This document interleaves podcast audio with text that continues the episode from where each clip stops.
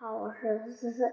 今天要来分享的故事是小海螺和大金鱼。从前有一个小海螺，他的梦想就是到海上遨游，于是他就对家人们远航了。他看见一只大金鱼，大金鱼摇摇尾巴，他就坐到了大金鱼的尾巴上，和家人们挥手告别。大金鱼游啊游啊，小海螺看到了许多新的世界，有金黄的沙，有金黄的沙滩，海底还有凶恶的鲨鱼，正朝着大金鱼游来。它们穿着好像灰色的铠甲一样，游着游着，大金鱼游累了，突然找不到。回家的路了，于是大金鱼游来游去，游到了一片小海滩上。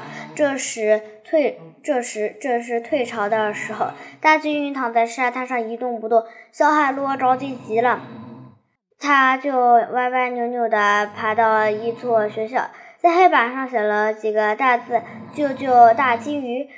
小朋友们看到后，马上就跑出。